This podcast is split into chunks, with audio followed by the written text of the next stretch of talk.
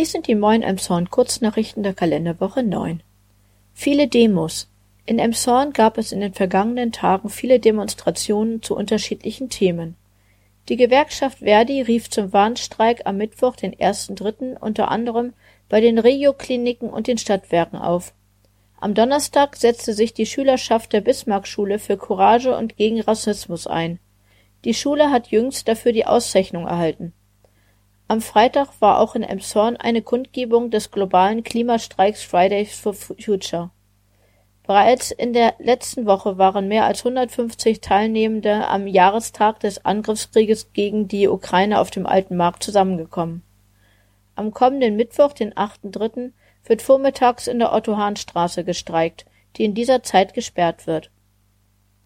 Gefährlicher Müll auf Spielplätzen und neue Mülleimer. Bürgermeister Volker Hatje hat wenig Verständnis für die wiederkehrende illegale Müllentsorgung, unter anderem auf den Spielplätzen im Stadtgebiet. Insbesondere Bauschutt und Elektroschrott können auch für Kinder gefährlich werden.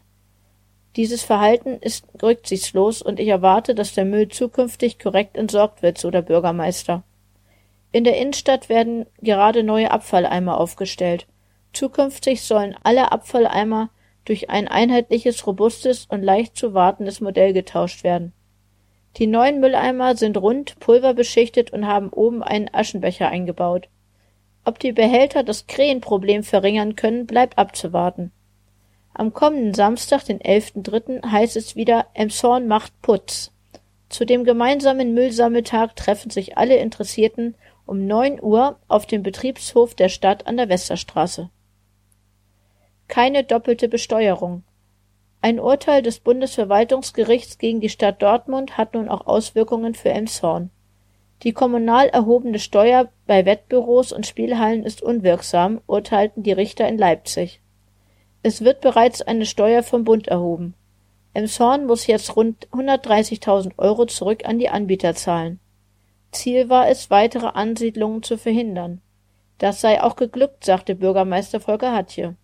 Jetzt sei der Gesetzgeber in der Pflicht, etwas für die Städte zu machen, um Ansiedlung und einhergehende Verelendung zu bekämpfen, sagte er in den Emshorner Nachrichten. Falscher Kunde. Aus der Reihe Dümmer als die Polizei erlaubt, dürfte der Fall stammen, der sich am Donnerstagabend, den 2.3. gegen 22.30 Uhr auf dem Holzenplatz zugetragen hat. Ein 13-Jähriger hat einen gestohlenen E-Roller für 40 Euro an einen Zivilpolizisten verkaufen wollen.